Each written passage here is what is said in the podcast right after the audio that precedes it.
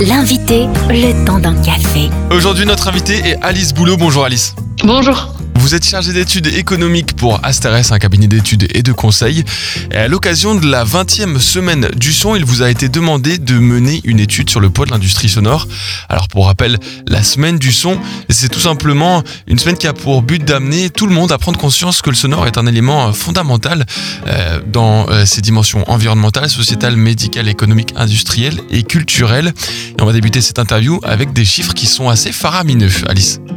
Alors en fait, je vais vous donner un seul chiffre, comme ça vous avez une idée très claire. Euh, le son en France, chaque année, c'est environ 38 milliards d'euros de production. On peut parler de chiffre d'affaires. Pour vous donner un ordre d'idée, c'est autant que le budget de la défense ou que le chiffre d'affaires de l'industrie pharmaceutique pour l'année 2019, euh, donc juste avant l'explosion euh, du Covid. Donc c'est vraiment considérable. Nous, notre première impression quand on a vu ce chiffre, c'était de se dire c'est énorme et pourtant c'est un secteur ou des secteurs qui sont totalement invisibles. C'est-à-dire qu'on parle tous les jours au téléphone, c'est du son, on va au cinéma, c'est du son, on va au concert, c'est du son, euh, on essaie un casque audio, c'est du son et pourtant on n'en parle jamais en tant que secteur économique en soi. Donc ça c'était notre premier constat. Et le deuxième constat, c'était un paradoxe en fait, parce que quand on regarde au sein de ces 38 milliards d'euros, on se rend compte que ce qui pèse le plus lourd, c'est pas du tout le secteur auquel on pense spontanément, c'est-à-dire la musique, la radio. Enfin, quand on pense au son, on pense à tous ces acteurs qui ne font que du son comme cœur de métier. Mais en fait, ce qui pèse le plus lourd, c'est les télécoms et le matériel de diffusion sonore. Donc typiquement, un téléphone portable, un casque audio, une chaîne IFI. En fait, on est arrivé à ce paradoxe au fil du temps parce que au fur et à mesure que le son est devenu quelque chose de professionnalisé, on s'est de plus en plus focalisé sur le son en tant que matériel et de moins en moins en tant que service. C'est-à-dire qu'on n'a plus du tout aujourd'hui de budget téléphonique pour la voix. Par contre, on a un gros budget téléphonique pour Internet et le téléphone en lui-même. Donc on dépense beaucoup plus aujourd'hui en matériel sonore que pour le son lui-même. Et ça, ça nous a beaucoup choqué parce que quand on regarde au sein des 38 milliards d'euros, il y en a deux tiers qui vont par exemple au télécom et au matériel de diffusion sonore. Puisque nous sommes en radio, hein, on va faire un petit peu le focus justement sur ce domaine-là. Quel est son poids et sa place dans l'économie du son à la radio? En fait, c'est paradoxal parce que c'est un secteur qui pèse très peu. Donc sur les 38 milliards que représentent toutes les industries sonores, c'est 1 milliard. Donc pour le calcul mental, c'est un peu plus de 2% de la production totale des industries sonores. Donc c'est très peu.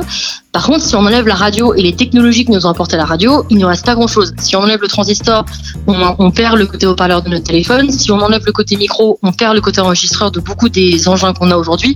Donc la radio, c'est à la fois la pierre angulaire de ce qui nous permet aujourd'hui d'émettre, de transmettre et d'enregistrer du son. Et c'est un peu le parent pauvre. C'est-à-dire que c'est devenu quelque chose de vraiment minoritaire au sein d'une myriade d'industries sonores qui pèsent beaucoup, beaucoup plus lourd. Ça, c'est en termes de, de chiffre d'affaires. Si on regarde en termes d'effectifs, donc tous les gens qui travaillent dans la radio aujourd'hui, on est à peu près en France sur 7000 personnes. Donc euh, une année donnée, on a 7000 équivalents temps plein qui travaillent directement dans la radio. Sur les environ 120 000 que comptent les industries sonores, donc c'est 6% des emplois, ce qui est proportionnellement plus que le chiffre d'affaires. Donc ça c'est intéressant, ça veut dire que la radio en soi, elle emploie plus de gens qu'une industrie sonore entre guillemets normale. Et quelles sont les perspectives pour la suite?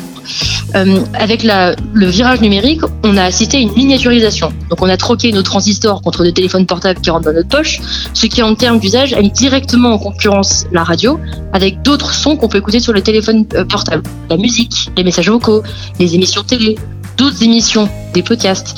Et du coup, la radio, elle a dû se réinventer. Pour éviter de voir son audience captée par d'autres créateurs de contenu sonore, la radio, elle a vraiment joué la carte de la qualité et de la professionnalisation. Donc autant aujourd'hui, oui, on a des centaines de stations de radio, là où il y en avait qu'une ou deux il y a 50, 70 ans.